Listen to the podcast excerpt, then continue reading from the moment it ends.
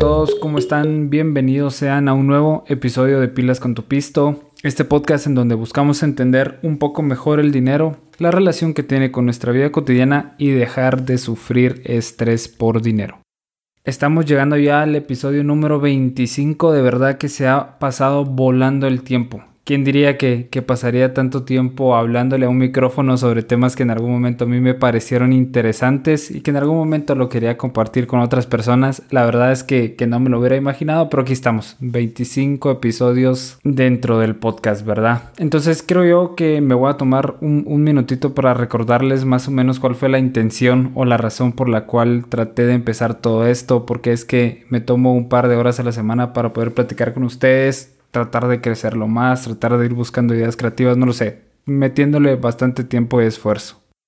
Y la verdad es que en algún momento me di cuenta que el dinero puede representar felicidad o tristeza para las personas. Aunque muchas personas digan de que no, el dinero no te da felicidad, pues me he dado cuenta de que tener dinero a las personas les hace sencilla la vida hasta cierto punto.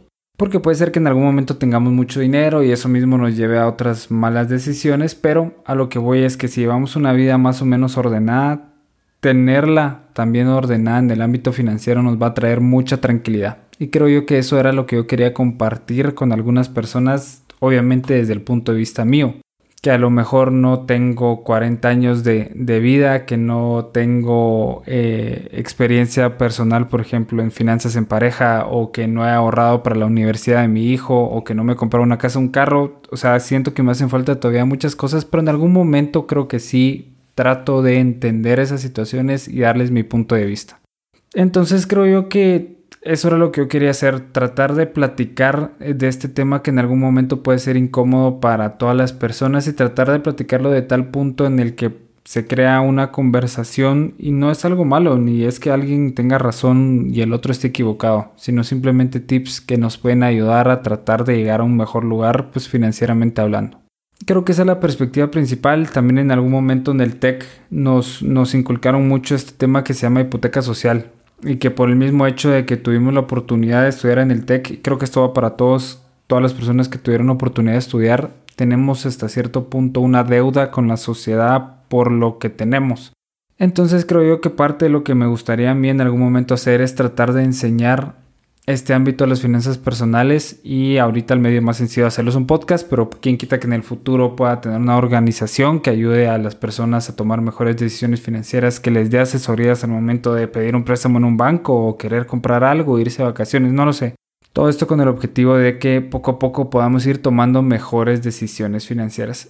Y por último, creo que las personas que me conocen saben que en algún momento me gusta hablar más de este tema, entonces eh, pues todo hacía mucho sentido para que pudiera empezar el podcast. Creo que ahorita en el episodio número 25 pues hacía un poquito de sentido poder platicarles sobre pues cuáles eran las intenciones, hacia dónde quiero que vaya y, hacia dónde quiero que vaya pues no lo sé. La verdad es que quiero seguir haciéndolo, creo que, es, que, que crezca obviamente y que se vuelva algo un poquito más eh, grande. Pero al mismo tiempo también creo yo que los pasos que hemos dado, los caminos que hemos tomado, pues nos han llevado a, donde estamos ahorita y pues es un lugar en el que me siento cómodo. Obviamente quisiera hacerlo más semana a semana. He tenido ahí en los últimos dos meses un par de interrupciones por X o Y razón, pero pues sí voy a tratar de continuar con el, con el contenido constante. Entonces, ya después de esta breve pausa, esta breve plática que tuve sobre las intenciones del podcast y por qué lo hice, creo que nos vamos a meter ya al tema de esta semana. Y esta semana voy a tratar de seguir con lo que venimos platicando desde hace como dos semanas, que es los bienes raíces y si en algún momento vale la pena comprar, vale la pena alquilar, pero ahora vamos a verlo desde el punto de vista de comprar específicamente. ¿Y qué es lo que sucede? El día de hoy me voy a enfocar, creo yo, en dos puntos principales. Primero, saber si está sobrevalorado el mercado inmobiliario en Guatemala, si estamos en una burbuja. Y segundo, si hay alguna opción que me permita voltear a ver otras posibles inversiones inmobiliarias aquí en Guatemala o simplemente pues tenemos que comprar algo y ya, con eso nos quedamos. Entonces, si nos metemos al primer tema, mm, podemos ver que los precios de los bienes inmobiliarios siguen sube y sube y sube. Cada vez es más caro comprar un bien y se los digo porque he estado viendo desde hace ya algún tiempo el precio de diferentes apartamentos, he revisado en miles de páginas de reventa, en eh, proyectos nuevos, proyectos que están en planos y aún así veo que el precio de los apartamentos es carísimo. O sea, hay que entender un poquito el contexto. En Guatemala la vida es cara, yo diría que es más cara que México y en algún momento no sé si es tan cara como en Estados Unidos, pero en general la vida es cara. ¿Y qué es lo que sucede? En algún momento ciertos sueldos pues sí son altos, lo que permite que en algún momento se vean apartamentos que cuestan medio millón de dólares, un millón de dólares, porque hay gente que los puede pagar. ¿A qué voy con todo esto? Que en Guatemala la vida no es barata y por lo tanto los bienes inmuebles tampoco lo van a hacer si los comparamos con otros países que están más o menos en el mismo, por ejemplo, Producto Interno Bruto, eh, bruto per cápita o otros indicadores que nos digan más o menos económicamente cómo se encuentra el país. ¿Y qué es lo que sucede? Pues ha venido creciendo el precio de los bienes inmuebles constantemente. Por ejemplo, vemos apartamentos de 80 metros cuadrados que cuestan 150 mil dólares, apartamentos de 30, 40 metros cuadrados que cuestan 100 mil dólares. O sea, son precios realmente ridículos. Y probablemente los precios vayan a seguir subiendo. Entonces, ¿vale la pena en algún momento invertir en uno de estos bienes sabiendo que podemos ganarle en plusvalía, pero probablemente no nos vayan a dar un retorno tan atractivo por el medio de rentas. Viéndolo desde los dos puntos en los cuales se puede ganar con el bien raíz, ¿no? Plusvalía, que es que aumenta el precio del bien, o viéndolo desde el punto de vista de las rentas, como que uno es muy bueno y el otro es muy malo, y que uno sea muy bueno, que le siga subiendo el precio de la plusvalía, pues hace que la rentabilidad de mi bien sea menor cada vez. ¿A qué me refiero con esto? Pongamos un ejemplo sencillito. Digamos que compro un apartamento que me costó 100 quetzales lo rento a un quetzal al mes o a 12 quetzales al año. Eso significa que tengo una rentabilidad del 12%. Sin embargo, si el apartamento lo compro a 200 y lo rento igualmente a 12 quetzales al año, la rentabilidad es del 6%. Entonces nos vamos dando cuenta como si el precio del bien sube, pero yo no estoy subiendo las rentas, por ejemplo, año a año constantemente, pues mi rentabilidad va a ir bajando. Teniendo en cuenta que el bien inmueble que estoy comprando sea para inversión, o sea que lo voy a rentar, también podemos tener en cuenta que tiene un valor fundamental. Este valor fundamental se parece mucho al de las acciones. ¿Por qué? Porque para poder calcularlo hay que traer a valor presente los flujos futuros. Y esta es una frase que escuchamos un montón en finanzas, traer a valor presente los flujos futuros. ¿Y qué significa esto? Digamos que el apartamento lo voy a comprar y lo voy a rentar para siempre. Entonces debería traer todos los flujos futuros que me podrían traer, todas las rentas mensuales, descontarlas y ver cuál es el valor al día de hoy de todas esas rentas futuras que me puede traer. ¿Cómo lo podemos hacer? Pues hay fórmulas ahí financieras, matemáticas que nos ayuden a hacerla aun y cuando lo vayamos a ver para siempre. Existe una, una fórmula que nos permite calcular el valor de una perpetuidad, de algo que sea para siempre. Pero bueno, con lo que voy todo esto es que el bien es un activo, un activo que me va a traer flujos y por lo tanto lo debería de ver desde esa perspectiva, como una acción que en algún momento me puede pagar dividendos y de esa manera la puedo evaluar. Un bien inmueble me va a rentas y trayendo las rentas al valor presente al día de hoy vamos a poder saber cuál es ese valor. Entonces, específicamente hablando ya de Guatemala, ¿qué es lo que sucede? Los precios, como ya había mencionado, en las áreas, entre comillas, prime, las áreas bonitas, las áreas que están creciendo mucho, han subido 10-15% anual por los últimos 5 o 7 años. ¿Qué es lo que sucede con este tipo de subidas? Por ejemplo, en Estados Unidos, del 2002 al 2007, si no estoy mal, los precios de las casas subieron a ese ritmo. A un ritmo bastante, bastante alto toda la gente estaba feliz porque pues los bienes raíces se volvieron una inversión casi que segura en donde podemos tener rentabilidades altísimas. Entonces pues más gente se fue metiendo, más gente fue comprando y lo que crean es una sobreoferta. Entonces el precio de los bienes va subiendo pero en algún momento no está respaldado por un aumento en la demanda. Solamente se inflan los precios y pues nuestra rentabilidad baja. El ejemplo que les había dado. ¿Qué sucede? probablemente en algún momento esa burbuja reviente. ¿Va a reventar en Guatemala? Creo que esa es la pregunta del millón. Eh, hace poco la estaba hablando con mi papá y pues no, no se puede saber. ¿Por qué? Porque vemos de un lado los fundamentales y yo les digo, visto desde el punto de vista fundamental, probablemente el mercado inmobiliario de Guatemala sí esté un poco sobrevalorado. ¿Qué es lo que sucede si en algún momento las personas siguen pensando que va a subir y siguen dándole este aumento de precio, entre comillas, orgánico? Pues va a seguir subiendo de precio y va a seguir así y probablemente se vaya por mucho tiempo más. Entonces tampoco tratemos de tapar el sol con un dedo y decir, ¿sabes qué? Va a haber una burbuja mañana, si compras hoy tu casa va a valer 30% menos. No, probablemente no sea hoy, no sea mañana, no sea en un par de años, nadie lo sabe. Pero si hacemos el análisis sí nos podemos dar cuenta de esto. El precio por metro cuadrado en Guatemala es altísimo, altísimo, más alto que en algunas ciudades de Estados Unidos, por ejemplo. Entonces, solo con estos datos nos podemos ir dando una idea de que probablemente exista la posibilidad de que el mercado inmobiliario en Guatemala esté un poquito inflado. Un par de datos más que nos ayuden a dar cuenta de esto es que en 2019 antes de la pandemia se construyeron 6.000 apartamentos extras de los demandados en Guatemala. O sea, son 6.000 apartamentos que se quedaron vacíos porque realmente no había nadie que fuera a ir a rentarlos porque no había necesidad de hacerlos, porque habían suficientes casas, suficientes apartamentos. Entonces, ¿qué es lo que sucede? Esa gente que compró el apartamento y en algún momento lo quería rentar, lo que va a hacer es bajar la renta. Y si bajamos la renta, baja el valor presente de los flujos futuros, porque esos flujos cada vez se van, a, se van a ir haciendo más pequeños y por lo tanto el bien inmueble que compré vale menos. Entonces aquí otra razón por la cual en algún momento que haya una sobreoferta de apartamentos no le conviene a las personas que compran apartamentos. Ellos van a ser los que se van a ver más afectados porque en general va a haber un momento en el cual el precio de todo se estabilice por pura ley de la oferta y la demanda. Entonces, la pregunta que sale aquí y es el segundo tema del que quería platicar es si en algún momento existe algo que podamos hacer para así tener los beneficios que nos trae invertir en bienes inmuebles, pero sin exponernos a este riesgo que en algún momento yo veo como innecesario del mercado inmobiliario en Guatemala. Y antes de meterme en la respuesta, voy a volver a recalcar que compremos hoy un apartamento no significa que sea una mala opción o una casa porque la vamos a poder rentar, nos va a dar rentabilidades, simplemente es la mejor opción. ¿Podemos hacer algo mejor, algo que tenga menos riesgo y mayor rentabilidad? La realidad en Guatemala es que probablemente no.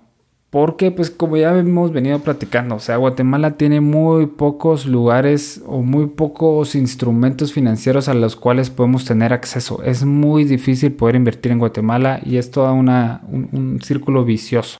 Entonces, ¿qué podemos hacer? Eh, creo yo que lo que podemos hacer son dos, tres ideas diferentes. Primero, en Estados Unidos hay unas cosas que se llaman REITs, que son Real Estate Investment Trusts. ¿Qué son estas cosas? Son como una acción. Digamos que compramos una acción de una empresa que a lo que se dedica es comprar y rentar bienes inmuebles. Entonces ellos son dueños de las casas, las rentan y pues eh, este rendimiento que tienen por medio de la renta lo reparten por medio de dividendos. Entonces nosotros compramos una acción normal que nos paga dividendos pero que está basada en el mercado inmobiliario. Creo que es una buena opción. No nos da este beneficio que a la gente le gusta mucho de poder literalmente tocar una casa y decir esta casa es mía, si todo se cae ya tengo un lugar en donde vivir para siempre no, pero pues sí nos da acceso a las bondades que tiene el mercado inmobiliario. El crecimiento en plusvalía, el crecimiento en las rentas. Entonces, pues es algo que podemos hacer para tener acceso a este mercado. En México también existe una, un instrumento bastante similar que se llaman fibras, si no estoy mal. Y la idea es exactamente la misma. Es de una empresa que se dedica a comprar, bienes inmuebles, lo renta y luego reparte eh, pues los dividendos o las ganancias a, sus accionistas. Entonces podemos ver que sí hay diferentes opciones que pues nos permiten tener acceso a este mercado. Y pues platicando esta semana o la semana pasada con mi papá nos encontramos con un y no sé cómo nombrarlo la verdad, pero creo que es una empresa que nos permite tener acceso al mercado inmobiliario de Estados Unidos. Esta empresa se llama Portafolio Diversificado y yo había visto un par de, pancartas en, en, carretera bajando ahí por donde está un café entrando como para el Montessori y me traté de meter a la página y no servía. Entonces dije yo como, bueno, pues X. Lo que ofrecían ellos, si no estoy mal, era 12% de rentabilidad en dólares, que es honestamente bastante alto. Pero, eh, como les digo, hace poco mi papá me mandó la página y ahora está totalmente cambiada. O sea, la página está muy bonita, la página es bien amigable y pues te comunica sencillo lo que tratan de hacer y ahorita voy a tratar de comunicárselo yo a ustedes. Lo que están tratando de hacer ellos es abrir el mercado inmobiliario estadounidense a personas que residan ahorita en Guatemala y que pues no tengan tanta facilidad de poder entrar a este mercado. ¿Cómo lo hacen ellos? Ellos escogen ciertas viviendas que tienen ciertas ventajas. Ahorita podemos platicar un poquito más de eso. Y lo que hacen es que te permiten, dan el acompañamiento a lo largo de todo el proceso para poder comprarla y en algún momento uno les paga un fee digamos, un porcentaje de dinero de las rentas para que ellos la administren. Resumen un poquito más sencillo. Voy yo con esta empresa que se llama Portafolio Diversificado. Le doy lo que cuesta una casa en Estados Unidos, pongámosle un precio 100 mil dólares. Ellos lo que hacen es acompañarnos en el proceso de compra-venta y ellos se quedan administrando las rentas que este bien inmueble nos va a traer. Entonces, eh, ¿cómo lo descomponen ellos o cómo ven ellos el proceso? Ellos lo ven en cinco fases diferentes y la primera es la fase en donde vamos como a analizar las diferentes oportunidades, así les llaman ellos. Ellos en su página de internet tienen las diferentes casas o bienes inmuebles que nosotros podemos tener acceso a comprar. Son los que, comprar, los que cumplieron sus requisitos, están dentro de cierto precio, ya están rentadas y ofrecen plusvalía hasta cierto punto en el sector. Entonces nosotros lo que podemos hacer es ver la propiedad, ver las fotos, ver el metraje, ver el análisis financiero. Ellos ya tienen ahí un drive muy bien hecho, por cierto, para poder ver cuál es la rentabilidad, cuándo ya vamos a salir tablas, cuándo van a poder empezar a tener las ganancias. Podemos ver también el título de la propiedad. Vamos a poder hacer en algún momento una inspección de la propiedad. Aquí es como una idea general de lo que en algún momento nosotros pudiéramos tener acceso a. Segundo, cuando ya se tomó, digamos, la decisión de compra, lo que se hace es que se le da un como retainer, se le da como un enganche, diría yo, de 5 mil dólares. Con esto lo que se logra es que se reserve la propiedad, se pueda empezar a hacer algo que hacen ellos, que es abrir una SA, una sociedad anónima, solo que en Estados Unidos es una Limited Liability Company en Estados Unidos, la cual va a ser dueña de la casa. Luego se hace el proceso para que nosotros seamos dueños de la empresa. Entonces nosotros somos dueños de una empresa y esa empresa es dueña, entre comillas, o tiene los títulos de propiedad de la casa. También se hace la apertura de las cuentas en Estados Unidos y pues se tiene todo el acompañamiento legal con unos abogados estadounidenses. En el tercer paso, que es la apertura de la empresa, como les había comentado, se tiene que abrir una empresa pues se empieza a hacer todo el proceso de asesoramiento y la implementación de la estrategia fiscal, tratando de encontrar la mejor manera de poder hacerlo, ¿no? Entonces aquí está el acompañamiento de los abogados que también ya les había mencionado. Se obtiene el EIN, que es un Employee Identification Number, que permite hacer todo el tema de las cuentas bancarias. Luego el, el cuarto paso es cuando se cambia el título de eh, la casa. Lo que hacen es que ellos compran la casa, por así decirlo, portafolio diversificado compra la casa y en algún momento cuando hay algún inversionista interesado, portafolio diversificado le vende la compañía, la casa a, ese inversionista, ¿no? ¿Cómo hacen esto? Por medio de eh, una empresa especializada en eso, una empresa que ayuda a cambiar el título de la propiedad. Entonces, en este paso se asegura que eh, la casa sí, pues sí se tengan los papeles de esa casa, que el título sea legítimo, que no haya una hipoteca, por ejemplo, ya con esa casa, que en algún momento esta casa se pueda vender, todos esos detalles finos que se realizan en el momento en el cual se hace la compra de un bien inmueble de, esta talla, ¿verdad? Esto se hace eh, acompañado con ciertas empresas, ellos mencionan JP Morgan y Chicago Title Company, creo que son empresas muy grandes que, que pues ofrecen este servicio Y por último, pues ya se, se, cierra este proceso de compra y la propiedad ya es del inversionista que, que la compró. Entonces, si les tuviera que dar un resumen súper rápido de las diferentes fases, yo les diría primero buscar cuál es la casa que nos interesa. Una vez tomamos la decisión de comprar la casa, se da como un enganche para poder reservar este bien inmueble.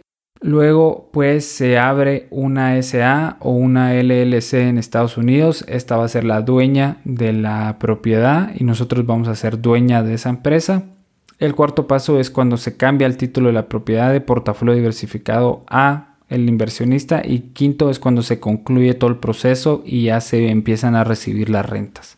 Si les soy 100% honesto, suena como un proceso primero legal, segundo bastante sencillo y tercero, la rentabilidad que están ofreciendo ellos, que no es del 12% que les había mencionado antes, eso va a haber sido hace algunos años, ahorita está más cerca del 9-10%, pues se escucha bastante atractivo. ¿Qué es lo que sucede aquí? El ticket de entrada es altísimo. Poder comprar una casa en Estados Unidos nos va a costar 100, 200 mil dólares. O sea, no cualquier persona puede tener acceso a, este tipo de, de, inversiones, pero si en algún momento se puede, yo creo que es algo primero que revolucionario para Guatemala, porque no cualquiera se imaginaría poder tener acceso a este tipo de inversiones sino que nos ofrece una rentabilidad atractiva más el hecho que tenemos acceso al mercado financiero estadounidense porque vamos a tener una cuenta de banco, vamos a poder ganar en dólares. Y tercero, que pues nos vamos a quedar con una propiedad en Estados Unidos. En el peor de los casos, digamos, nos podríamos ir a vivir ahí o a hacer un Airbnb, yo qué sé, hay mil ideas. Así que pues todo suena bastante, bastante decente. ¿Qué sucede ahora? Supuestamente han tenido un crecimiento muy alto, han tenido mucha demanda y lo que están haciendo ahorita es como darse un break. ¿A qué me refiero con eso? A que ya no están comprando ellos propiedades, ya solo quedan, si no estoy mal, seis propiedades y lo que van a hacer es tratar de estabilizar la operación, pues con el objetivo de poder crecer un poquito más a futuro. Entonces crecieron mucho, ahorita quieren estabilizar, quieren asegurarse que no se les salga todo lo que está sucediendo de las manos y luego en algún momento volver a abrir el mercado para poder recibir pues ofertas para, para nuevas inversiones, ¿no? Ahora bien, ya tenemos conciencia de lo que está sucediendo en Guatemala, ya sabemos de que hay diferentes opciones de lo que puede podemos tener acceso a si en algún momento nos ponemos un poquito creativos. ¿Cuál es mi opinión personal aquí? Mi opinión personal, y a lo mejor la he dado un poquito antes, es que Guatemala sí es muy caro honestamente, para alguien que tiene un sueldo decente, los apartamentos siguen siendo carísimos. Es muy, muy difícil tener acceso a ellos. Probablemente las cosas cambien y ya no nos querramos quedar con ese mismo apartamento. No lo sé. Es, es un compromiso muy, muy grande. Entonces salen oportunidades como estas que en algún momento me parecen mm, un poquito más atractivas. ¿Por qué? Porque me da mayor rentabilidad. En algún momento la puedo vender si no me gusta. Entonces, la idea que les quiero dejar el día de hoy es, ¿qué pensarían ustedes de hacer lo siguiente? En vez de comprar un apartamento en Guate en el cual yo voy a vivir, ¿qué tal si en algún momento yo pido un préstamo para comprar una casa de estas? Estas casas tienen un break-even como dentro de 10, 12 años. Entonces yo pido un préstamo para 20 años y conforme, con, con las rentas pues voy pagando el préstamo. Al final me quedo con el activo Aparte le estoy sacando una rentabilidad alta a mi dinero. Pongámosle por, por poco 10% y pues me voy a poder tener acceso al mercado financiero estadounidense. A mí honestamente me parece una buena idea. ¿Qué sucede? Digamos, tengo 24 o 25 años, no creo que me, uno, en el banco me quieran dar un préstamo de 100 mil dólares para comprar una casa en Estados Unidos. Y segundo, pues eh, es una inversión bastante grande para personas que están empezando, por ejemplo. O sea, no es lo mismo agarrar eh, mil dólares o cinco mil dólares si quieren y meterlos en un fondo de inversión aquí en Guate, sea en el BAC, sea en portafolio eh, de inversiones o comprar un plazo fijo o invertir en acciones a pues ya meterse una deuda de 100, 150 mil dólares por buscar una rentabilidad alta, ¿verdad? Entonces creo yo que eso era lo que les quería comunicar el día de hoy. Me pareció muy, muy interesante lo que están haciendo estos chavos de portafolio diversificado. Medio tengo un bias por ahí de lo que están haciendo. Me gustaría poder platicar con alguien que ha invertido en ellos. cómo le ha ido, qué tipo de rendimientos ha tenido, cómo se han comportado ellos como management. Porque como les digo, ellos son los que se encargan de pagar, por ejemplo, el gas, el agua ya, de ver el tema de los impuestos federales, de si se arruina algo, digamos, se tapa un baño, se rompe una tubería, ellos también se encargan de eso. ¿Qué tan buenos son? ¿Cuál es el, rendimiento del servicio que ellos han prestado? Si es bueno, si es malo. Si fue malo y por eso es que están ahorita como manteniéndose un poquito más, más a la deriva, contener un poquito el crecimiento para poder enfocarse en lo que ya está sucediendo no sé, creo que, creo que es eh, con, todas estas cosas en donde se tienen que invertir 100, 200 mil dólares, pues lo más lógico es tratar de hacer una muy buena investigación ahí para, para poder saber un poquito más acerca de las inversiones. Pero en general me pareció una, una, una bonita página, una bonita, un bonito instrumento de inversión que nos puede dar acceso a rentabilidades diferentes. Y en algún momento también me pareció muy interesante platicar acerca del mercado inmobiliario en Guate, que yo sí creo que está en una burbuja. No sé cuándo va a reventar. Probablemente no reviente en los próximos 10 años, pero probablemente sí suceda eh, en algún momento. No tan lejano, más pronto que tarde. Así que creo que hasta aquí vamos a platicar el día de hoy. Les agradezco muchísimo por haber escuchado hasta acá. La verdad es que ya fueron casi 25 minutos, 30 minutos y pues eh, les agradezco el tiempo que, que le dedicaron a poder escucharme. Espero poder seguir trayéndoles más y más contenido. Cualquier cosa que ustedes me quieran comentar, si tienen alguna idea de algo que les gustaría platicar, si tienen alguna duda, siempre me la pueden mandar a pilascontupisto.gmail.com. Yo con mucho gusto ahí les respondo cualquier comentario que tengan. De nuevo, muchas gracias por haber escuchado hasta acá y nos vemos en el siguiente episodio de Pilas con tu Pisto.